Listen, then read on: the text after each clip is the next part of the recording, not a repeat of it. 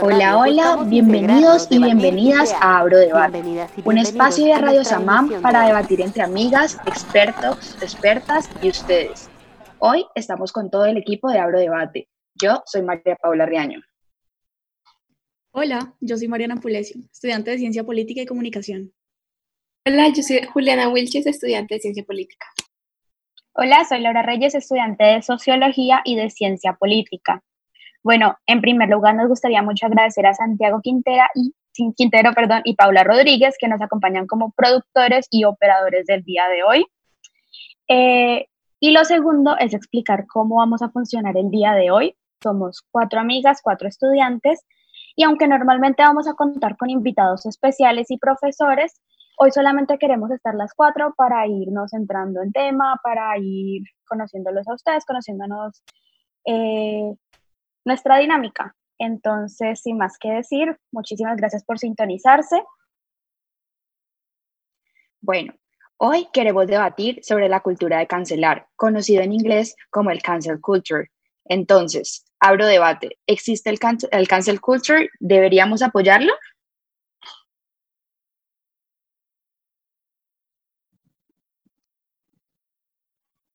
Bueno, para entrar a debatir en forma sobre este tema, es necesario primero saber de qué estamos hablando.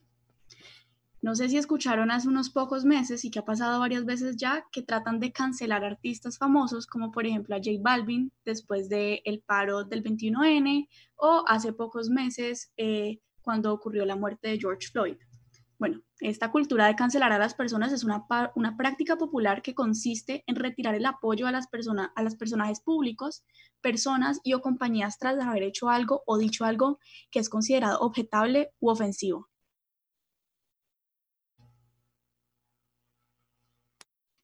Entonces, queremos abrir debate sobre, ¿será que sí existe la cultura de cancelar?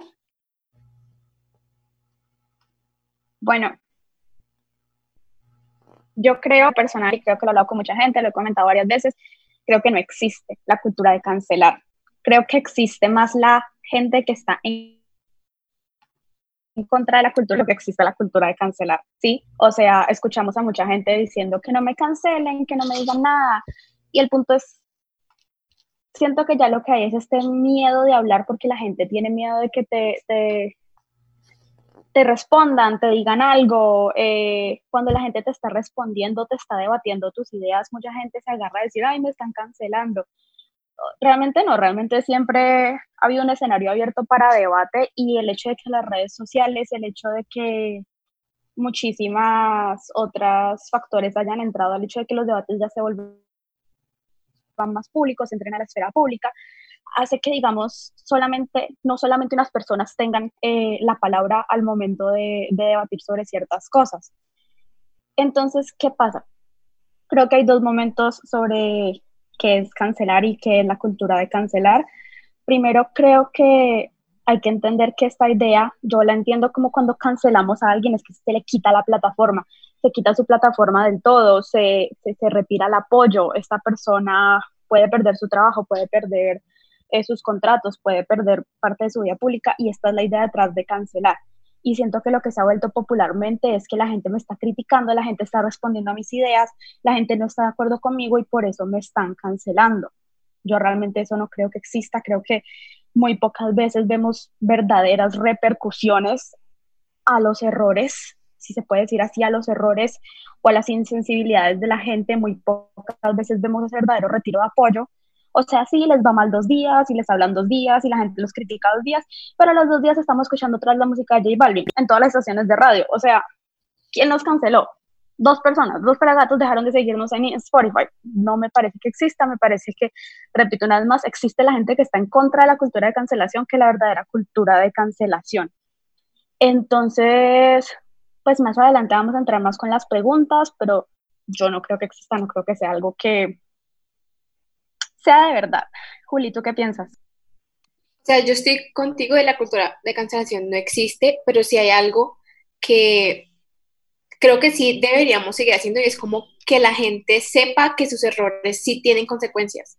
Entonces, que, no sé, con el caso de Six, el rapero Six Nine, el man literalmente ha sido acusado por la ley de varios, de, de varios crímenes y todavía se le sigue dando esa plataforma. Entonces, sí creo que el cancel culture se ha tomado, o sea, se ha ido como hasta un extremo, si es que existe, y es como vos decías, que se cancela por estar en contra de, y no hay repercusiones que se supone que deben haber para que la persona aprenda y para que no se repitan estos mismos errores en otras generaciones, en otra gente, en la misma persona.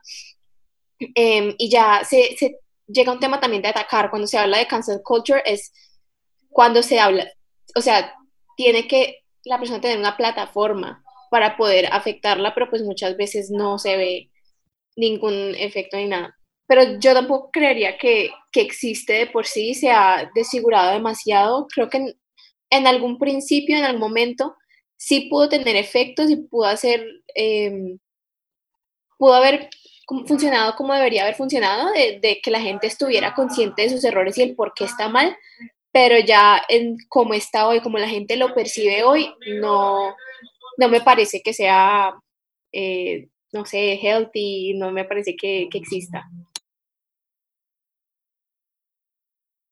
Ok, y yo por otro lado, si bien creo que existe el cancel culture, también estoy de acuerdo con Laura y con Juliana de que se ha deformado demasiado de que en verdad no lo están, o sea, no lo están llevando como debería llevarse la práctica.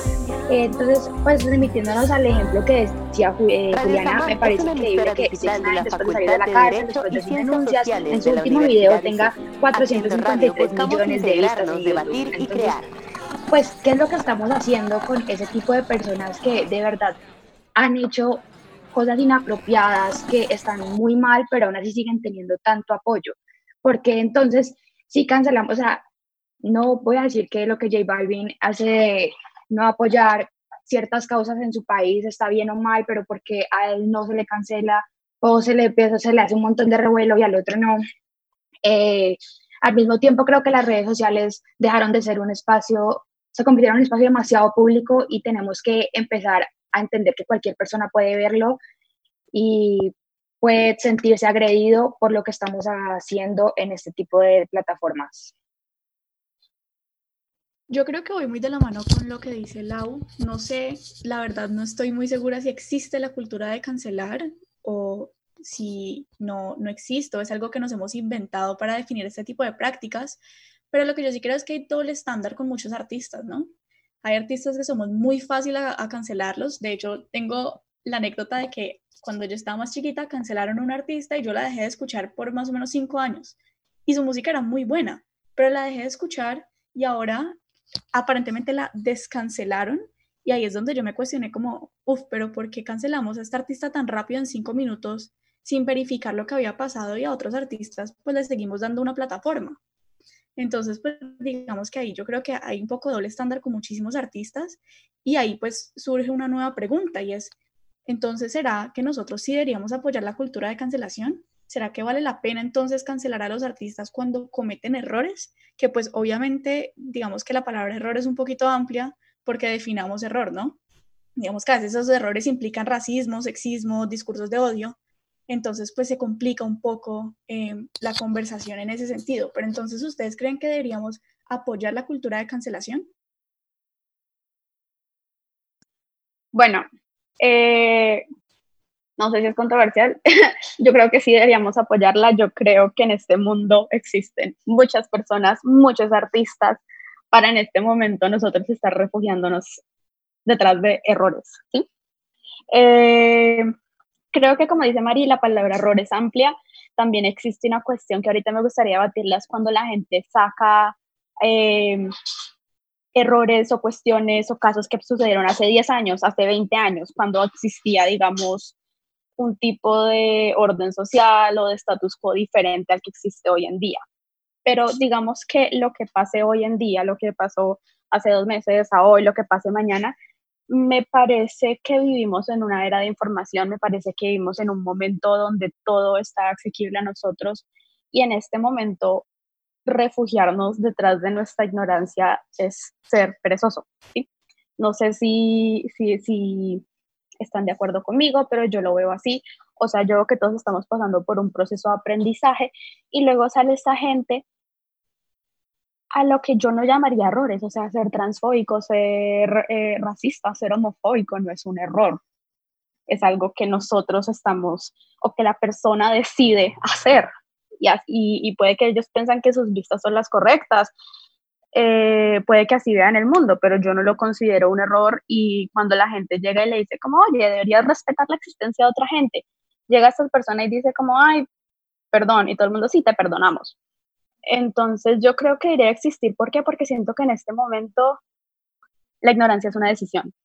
Eh, el no saber es una decisión. Siento que es una cosa completamente diferente de hablar de esas cuestiones que fueron hace 10 años, hace 5 años.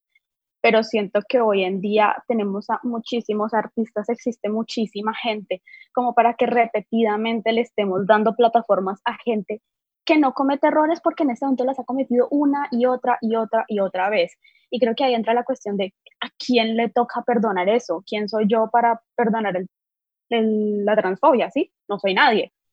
Pero entonces llega la gente y dice, sí, sí, te perdonamos, o sí, miren, miren que ya cambió, pero no está, estamos saliéndonos de nuestros lugares de decir lo que queremos hacer. Entonces, ¿por qué yo sí creo que debería existir esa cuestión? Y la gente lo toma muy, siento que la gente lo ha ridiculizado mucho, ¿qué es esto de cancelar? ¿Qué es esto de...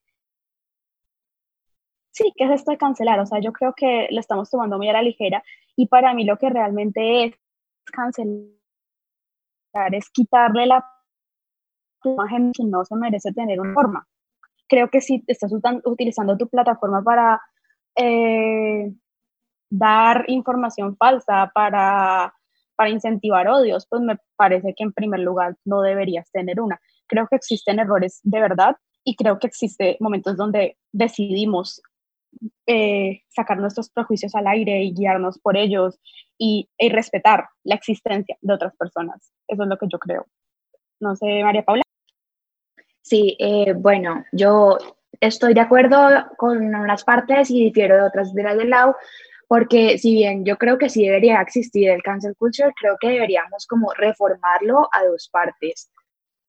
Em, porque aunque yo también creo que eh, ser transfóbico no es una, opción, las personas son o no son y ya, también pienso que hay momentos donde se pueden aprender. ¿Qué pasa? Pasa, pues eso pienso yo como el micro, los micros. Muchas veces hacemos pequeñas cosas y no nos damos cuenta, pero creo que para eso estamos, para día a día aprender y si bien, bueno, tenemos como las plataformas ahí, muchas veces no nos damos como la tarea y pienso que está mal, pero también, también está también está bien como de verdad cometer el error y lo bueno, aprendiste, pero ¿qué pasa con, o sea, tomaste la lección y ya, o sea, cambiaste. ¿Qué pasa con esos artistas o esas personas que, ok, les pasa un error y luego siguen haciéndolo y haciéndolo? Es que ahí es donde yo de verdad pienso que es el problema de, de las personas cuando definitivamente no quieren aprender.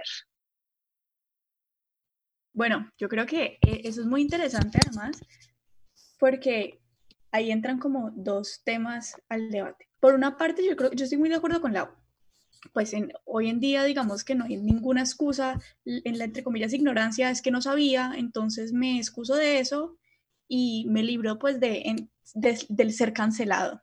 Y yo, yo no creo que eso esté bien, ¿no?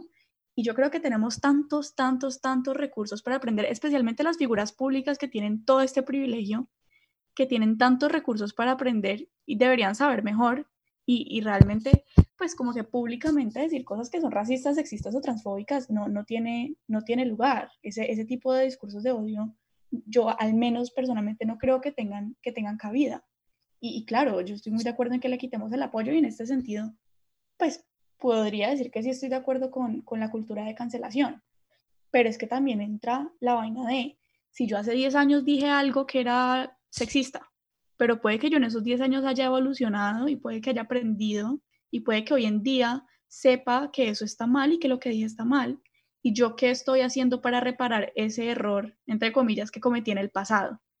Entonces, pues ahí lo primero es como que quién, quién nos cancela y quién nos, quién nos perdona y, y entonces ¿cómo, cómo navegamos eso, ¿no? De cómo sabemos cuándo podemos cancelar a alguien porque eso lo dijo hace 10 años y cuando sabemos si lo podemos perdonar porque es que en serio ya cambió o si sigue siendo la misma persona, entonces lo dejamos cancelado.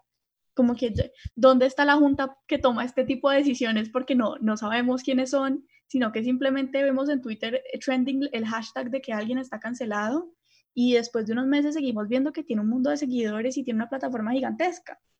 Entonces, pues, como digamos que no, no sé quién cancela y quién perdona, pero pues lo que yo sí sé es que yo como persona, como, como ciudadana, como individuo, pues no puedo apoyar a una persona, una figura pública, un artista que sea sexista, racista, homofóbico, transfóbico en público. O sea, para mí, para mí digamos que es sencillo ese pensamiento, ¿no? Si yo veo que este artista comete un error y que repetidas veces lo comete y que no está haciendo absolutamente nada para repararlo, pues yo de ninguna manera como persona voy a apoyar su contenido, ¿no? Pues no sé, Juli, qué pienses sobre esto. No, definitivamente de acuerdo contigo. Eh, importa mucho, mucho, mucho el tema de crecimiento, porque todo se puede aprender. Y sobre todo que vivimos, digamos, en el caso de Colombia, vivimos en un país eh, que tiene tantas, tantas, tantas cositas sexistas, racistas, eh, transfóbicas, homofóbicas, tan metidas en la cultura, a veces no nos damos cuenta de qué puede ser y qué no puede ser. Entonces, sí, todo se puede aprender, ahora es tú cómo lo demuestras. También creo que tiene mucho el de cancelar o no a un artista, el si su plataforma fue construida a base de.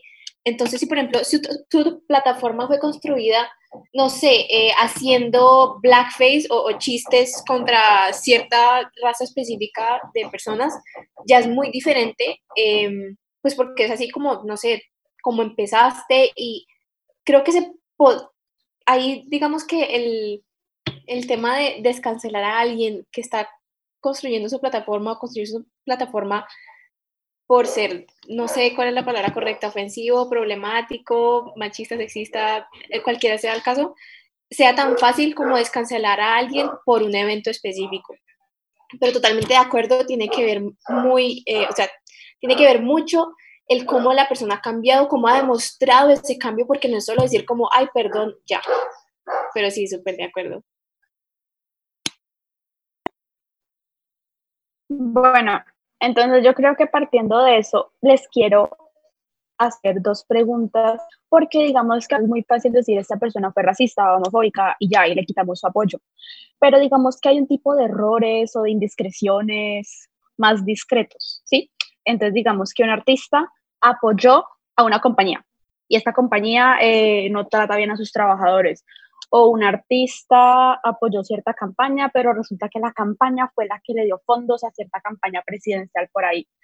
Entonces, creo que es muy fácil ver los errores o las indiscreciones o lo que nosotros no estamos de acuerdo cuando viene directamente de ellos, pero digamos cuando se trata de un trabajo más de investigar, de darnos cuenta, eh, ¿qué les parece? O sea, ¿les parece que la gente tiene una responsabilidad moral de ver lo que está apoyando? Porque, por ejemplo, muchas veces pasa con plataformas como Amazon, que es una plataforma gigante, es una plataforma multimillonaria, y que la gente la apoya y llega otra gente a decir, ¿cómo por qué estás apoyando esto? Basura, cancelado. Entonces, ¿qué tipo de responsabilidad moral, qué tipo de responsabilidad ética, responsabilidad general tenemos las personas o tienen los artistas al momento de apoyar. Y digo también las personas porque yo creo que a veces uno quiere, o yo lo hago de manera muy consciente, dónde estoy comprando, qué estoy haciendo, pero digamos que uno no puede estar pendiente o, o al menos nunca he hecho el esfuerzo consciente de estar pendiente de todos los pequeños detalles de mi vida, dónde estoy comprando, qué estoy haciendo. Entonces, ¿ustedes qué creen que deberíamos hacer ahí? ¿Qué lo que pasa? Es diferente cuando, por ejemplo, una persona que tiene una plataforma y es grande, eh, apoya a diferentes marcas o, pues empresas o lo que sea, eh, sí tiene que ser cuidadoso. Por ejemplo, digamos, el tema de, no sé, un candidato presidencial puede ser muy, ojo, cuidado con lo que está apoyando, porque, por ejemplo, no sé, una persona que dice apoyo a Trump, no solamente apoya a Trump, sino a lo que significa apoyar a Trump, que es un discurso de xenofobia, de racismo, de misoginia, o sea, eso está bien dicho. El caso, em, como nosotros, como pues personas que no tenemos en la normalidad plataforma, es un poquito más complicado porque es también que es accesible para nosotros. Entonces, por ejemplo, Amazon ofrece muchas, muchas cosas de bajos precios eh, que, por ejemplo, es lo que nos sirve. O, por ejemplo, em, lo que es el fast fashion, HM, Ross, pues aquí no creo que Ross, o pues marcas así súper grandes que venden ropa barata, que pues probablemente no fue hecha éticamente, es lo que nosotros, a lo que nosotros podemos acceder.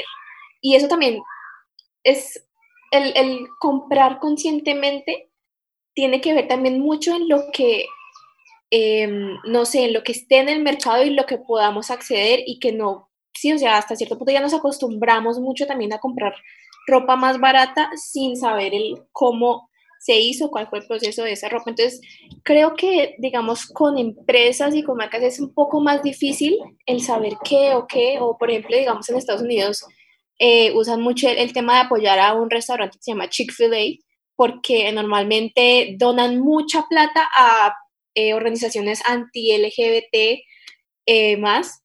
Y entonces la gente dice, pero bueno, es un restaurante muy, es un restaurante muy rico y pues quiero seguir comiendo allá, pero pues es una acción recurrente. Dale, yo creo que Mari, Mari quería hablar, entonces dale. Ok, si bien yo pienso igual que Willy, también creo que están esas pequeñas acciones que podemos ir cambiando nosotros en verdad de, ok, el restaurante está muy rico, pero ¿por qué puedo juzgar a Trump? O, ¿por qué puedo juzgar a alguien que apoya a Trump? Porque detrás de él hay más, pero yo no me juzgo a mí misma o no miro cambios de tipo de comportamientos por ir a ese restaurante que es rico, es bueno y es barato. Entonces creo que de verdad eh, está de ser moralmente éticos en todo sentido. De verdad es muy difícil, es muy complicado, pero creo que son pequeños cambios que podemos ir haciendo poco a poco.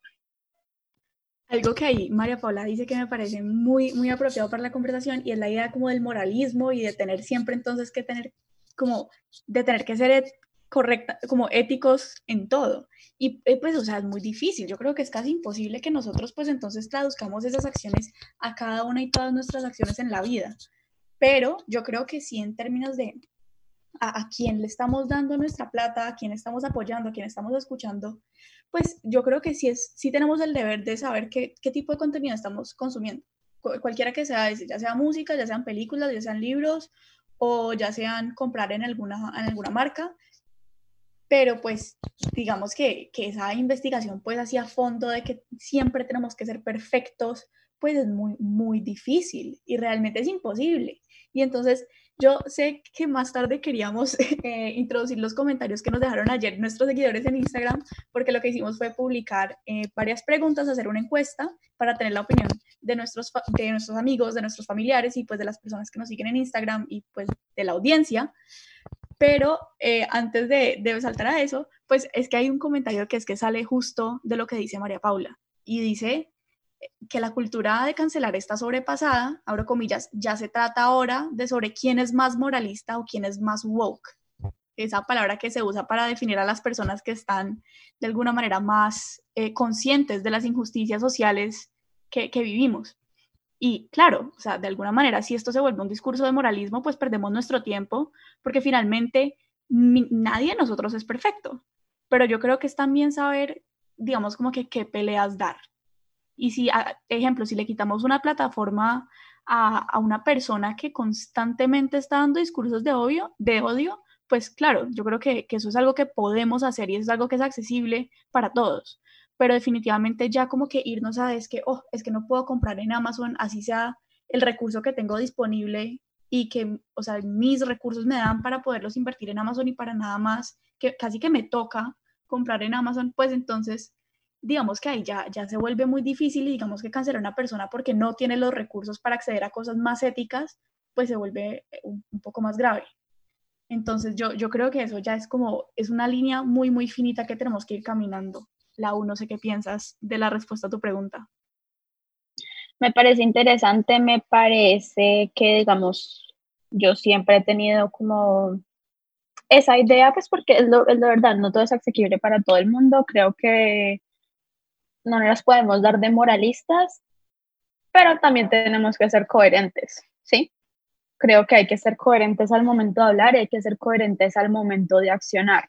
Creo que si yo me la paso por la vida hablando de ciertas cosas que yo apoyo y yo creo y yo respeto, al momento, un momento, digamos, muy evidente es que yo me voy a parar al frente de la urna de votación, pero voto por un partido que va en contra de todo lo que estoy diciendo, esa coherencia se va por la ventana. No es ser moralista, es ser coherente. Creo que si uno habla, uno tiene que también eh, seguir una línea de ideas, seguir una línea de pensamientos. Eh, es muy difícil redireccionar, todas nuestras acciones de la vida a que estén éticamente, eh, no éticamente, esa no es la palabra, que estén socialmente aceptados, que estén socialmente bien vistos. Pero creo que sí es importante accionar en nuestras vidas con coherencia, porque si no, pues, ¿qué estamos haciendo? Entonces ahí quiero también introducir una pregunta y algo que yo vi mucho especialmente ahorita que se activó eh, más el movimiento de Black Lives Matter en Estados Unidos, y es que mucha gente lo que estaba sacando era de los Snapchats, de los Instagrams, de los Facebook de las personas, sacaban eh, sus comentarios y se los mandaban a las empresas de la gente, se los mandaban a las universidades de la gente, hacía que esta gente perdiera sus trabajos, que esta gente perdiera sus lugares en la universidad por los comentarios que hicieron en las redes sociales. Digamos que hay unos comentarios que sí me parece que eran imprudentes, que eran eh, simplemente eran racismo, simplemente eran ser uno una mala persona, por decirlo de esa manera.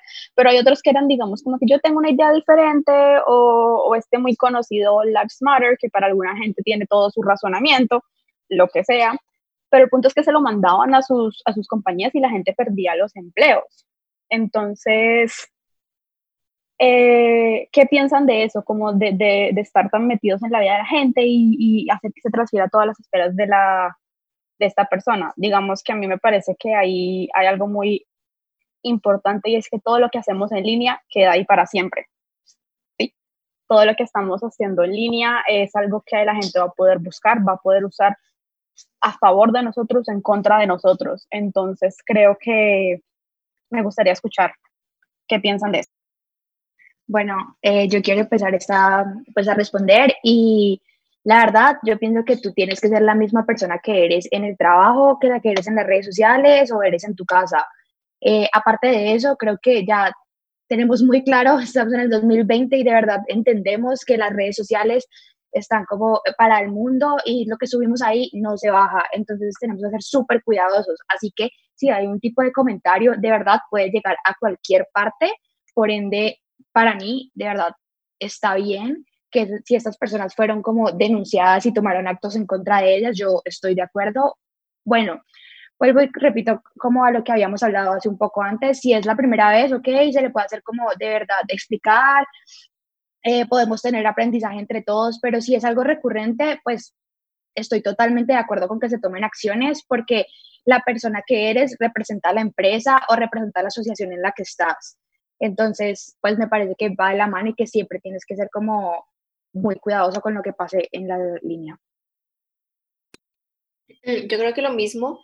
Em, también creo que es muy importante que si, por ejemplo, tú alguna vez pusiste en tus redes sociales algún comentario súper, no sé, machista, clasista, homofóbico, lo que sea, es importante hasta cierto punto tú reconocer tu error a esperar a que la gente llegue a por ti.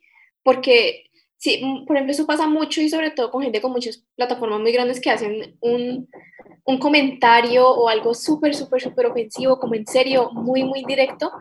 Y, y, hasta que el mundo se les viene encima, ponen un video llorando y todo, pero pues no pasa nada. O sea, eso no, no, es, no es crecimiento, no, no es aprendizaje y creo que tenemos las herramientas eh, para saber qué está bien dicho y qué no está bien dicho, y sobre todo si se dice algo como en, tiempos recientes, no tanto como de hace 10 años o hace 7 años, hace mucho, eh, porque otra vez viene la idea de, desaprender las cosas. Si tú creciste en un ambiente que te enseña a odiar a otro por cómo es, es aprender a, moldear y, eliminar esos discursos de odio al por qué ese discurso está mal en, en el primer lugar y aprender no solo uno quedarse con esa información, sino aprender a, y empezar a cambiar su entorno también para, de cierta manera, dejar que esos discursos de odio se queden atrás. Y aquí es cuando viene el papel de las redes sociales y creo que em, es, por lo menos en, nuestros entornos, es, es, muy poca la gente, muy contada la gente que literalmente está aislada de todo y no sabe qué está pasando en las redes sociales. Y ahí es cuando creo que es muy importante pronunciarse en las redes sociales porque cualquier post, cualquier repost que uno le haga en la historia de Instagram educando importa porque lo importante es eh, empezar a, el primer paso de todo es, es empezar a cuestionarse, oye, ¿yo por qué creo esto y está bien o está mal? Yo creo que también, Maripule, no sé qué pienses. Es que me parece un poco complicado, ¿no? Como de, de poder como sacar a la luz a personas que realmente no son figuras públicas, no, no, son nadie, son una persona como vos, como yo, que están ahí tratando de hacer su trabajo y las despiden por hacer un comentario en redes sociales, pero pues de alguna manera es que también nosotros somos responsables por nuestras propias plataformas, por más pequeñas que sean. Y es nuestro deber entonces educarnos, porque así tengamos 100 seguidores o 100 mil seguidores, lo que decimos, hay alguien que lo está leyendo, así sea una sola persona. Y yo estoy de acuerdo con Mario, uno debería ser la misma persona en todos los ámbitos y con lo que decía la ahorita, uno debería ser coherente con, con lo que dice. Y la verdad, si yo en mi Twitter personal, así me sigan dos personitas, yo voy a ser abiertamente racista y eso lo va a leer mi jefe y eso va a hacer que yo pierda mi trabajo, pues la verdad es que eso fue una decisión que yo tomé. Yo decidí hacer ese comentario público y entonces las consecuencias de alguna manera yo las asumo cuando, cuando entonces como que de alguna manera publico eso. Entonces yo creo que e, es un poquito complicado pues tratar de, de, lidiar con esto porque también es que muchas veces somos muy rápidos a cancelar a alguien, no sé, ejemplo, si Juli fuera a publicar algo en su Twitter y yo doy eso y yo digo, uff, eso pues entonces se lo mando al jefe de Juli o a su familia o a sus amigos pues también es que yo creo que en algunos sentidos muchas veces no sabemos mejor y, deberíamos entonces acercarnos y abrir diálogo. Y a veces la cultura de, cancelar elimina esas posibilidades de diálogo y decirle, oye, ¿por qué piensas eso? Y si a mi parecer está mal decirle, pues mira, este es el otro punto de vista que deberías estar considerando. Y teniendo en cuenta eso, eso fue un comentario también que recibimos en nuestras historias. Entonces, como ahora ya yo creo que podríamos ir cerrando un poquito con todas las ideas que tenemos y pues también traer a la mesa las ideas de, otras personas. Anoche publicamos cada una de nuestras stories de Instagram varias preguntas, la definición de qué es la cultura de cancelación y queríamos simplemente saber nuestros familiares, nuestros amigos, eh, la, la, audiencia, qué piensan de este tema y qué es lo que creen. Entonces, la primera pregunta fue la más fácil, que es, ¿sabes qué es el cancel culture? ¿Sabes en qué consiste? ¿Qué significa? Y 91 personas dijeron que sí y 75 personas dijeron que no sabía qué era. Entonces, pues no, no todo el mundo sabe qué es esto, pero pues es muy, muy válido sacarlo a la conversación porque yo creo que también es, es una conversación que está ocurriendo a nivel internacional con todo lo que está pasando en el mundo. Y después ya preguntamos la pregunta como más difícil, que es si estás de acuerdo con la cultura de cancelación pues nosotras cuatro creo que tenemos ahí como una postura mixta, algunas estamos de acuerdo, otras estamos como que sí, pero no. Pero nuestros seguidores lo que dijeron fue, 122 personas dijeron sí y 84 personas dijeron no. Entonces digamos que hay una mayoría que sí está de acuerdo con que deberíamos cancelar a las personas y retirarles el apoyo cuando cometan estos errores.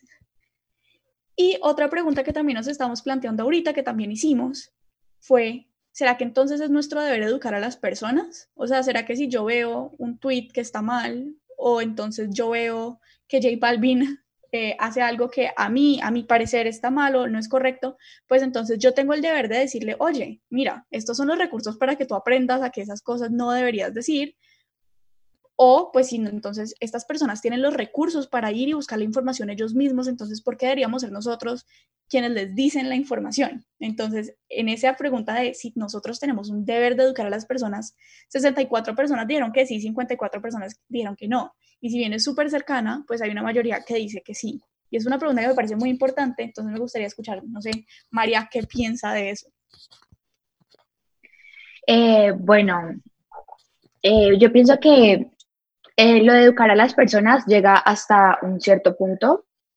Tú no puedes pasarte como la vida educando a las personas porque ahí entramos en el debate de qué es lo que está bien y qué no. Entonces tú puedes más bien es debatir, concentrar y hacer como, oye, a mí no me parece por esto, esto, esto, dar argumentos y que la otra persona te dé sus contraargumentos o que por el contrario pues te diga, sí, está bien o tú cambies tu posición. Pero yo pienso que no nos podemos pasar la vida simplemente Primero, creyendo que lo que nosotros eh, pensa o nuestra postura está bien. De verdad, creo que nunca vamos a tener la verdad absoluta, absolutamente nada. Uy, perdón por la redundancia, pero sí creo que podemos llegar al debate y si definitivamente después de dos o tres veces creemos que una persona está errada a nuestro parecer, creo que deberíamos cancelarla para nosotros mismos. No sé, Laura creo que quiere hablar. Bueno, esa pregunta me llamó la atención desde mi Instagram personal. Antes de contar las respuestas, ganó que no tenemos ese deber y comparto la opinión. Creo que no tenemos el deber de educar a nadie. Creo que en ningún momento hemos aceptado la tarea de ser educadores. Creo que la gente, eso también es una manera de simplificar la tarea de la enseñanza, ¿no? La enseñanza es algo difícil, la enseñanza es un proceso. Y entonces cuando la gente publica algo y la gente le responde, oye, no, y dice, bueno, pero edúcame. O sea, desde que me viste, no tengo cara de Google, no soy enciclopedia. O sea, creo que los recursos existen.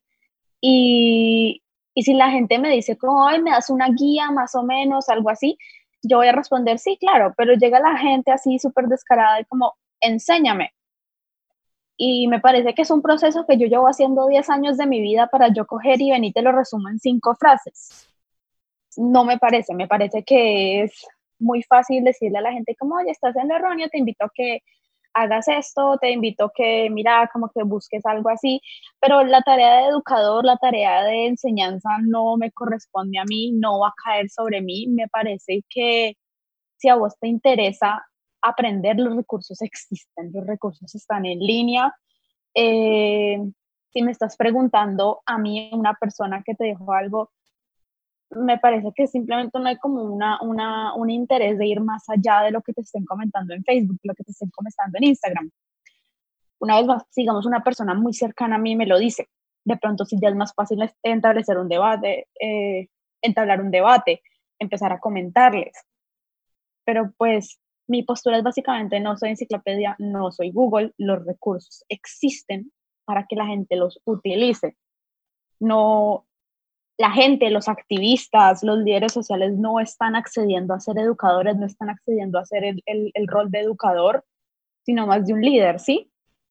Entonces, creo que cuando es verdad que es, la gente puede empezar un camino de educarse, de cambiar, de crecer como persona, pues la idea tampoco es coger y, apoyarse completamente en alguien más, porque primero alguien más puede estar erróneo y yo puedo eh, progresar más allá de lo que me dijeron, ¿sí? Yo entré al feminismo con una idea y con un, un modelo muy claro de quién yo quería seguir y ya pasé a esa persona, ya dejé de lado y fue porque yo no me apoyé en las ideas de una sola persona. Y si uno realmente quiere hacer crecimiento personal, vas a ir más allá de los recursos que es hablarle a la persona. No sé si Juliana o Mari quieren decir algo diferente. Yo creo que ahí, estoy de acuerdo con vos en cuanto a si es una persona cercana a mí, entonces de pronto yo sí puedo asumir ese rol y yo sí puedo entablar un debate y decirle, oye, pues de pronto eso que estás diciendo no está tan bien, considera este punto de vista pero yo creo que definitivamente ahí entra otra cosa y es que yo no soy la profesora J Balvin. Entonces él cuando, eh, cuando dijo, me acuerdo de su tweet que decía algo como que lo cancelaban, pero que no le enseñaban. Y este señor tiene una casa que en estos días mostró en sus redes sociales, una casa gigantesca, tiene muchísimo dinero, tiene todos los recursos del mundo. No es muy difícil abrir su celular y buscar Google. Y en verdad los recursos ahí, la información es casi que infinita y mi trabajo como ciudadana de a pie, promedio, no es enseñarle por qué lo que está haciendo J Balvin está mal o está bien. Digamos que eh, los recursos están ahí para que las personas los aprovechen y, y, también es que educar es difícil y yo no me las sé todas para explicarle a otra persona cómo debería pensar. Entonces, las personas, digamos que sí, claro, deberían, es que el, hoy en día, pleno siglo XXI, con un acceso a un smartphone, con un acceso a Internet, vos decir que es que no te enseñan es pereza. O sea, en verdad, y puede que sea un poquito controversial, pero es pereza mía de, si yo no quiero abrir mi celular y buscar en Google porque la gente no está recibiendo bien mi opinión o, qué es lo que tiene mi opinión, que entonces está, es, entre comillas, problemática. Entonces es simplemente pereza mía y no es que sea el deber de otro educarle, educarme a mí de por qué lo que estoy diciendo está mal, sino que debería ser entonces mi deber ir y buscar los recursos porque los tengo y están disponibles ahí.